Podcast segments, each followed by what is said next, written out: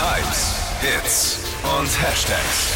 Flo Kerschner Show Trend Update.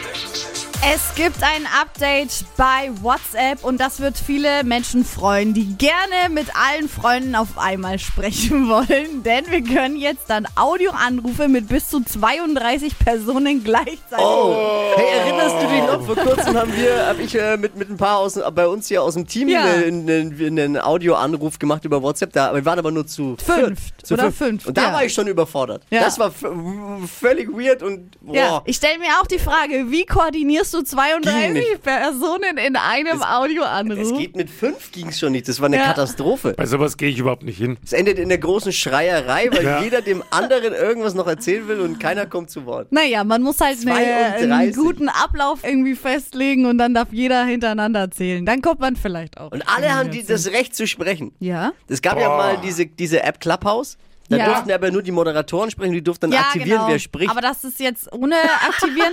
Und bei Videoanrufen kann man jetzt dann tatsächlich mit bis zu acht Personen Wild. Videotelefonieren. Ah, Was soll das noch hinführen?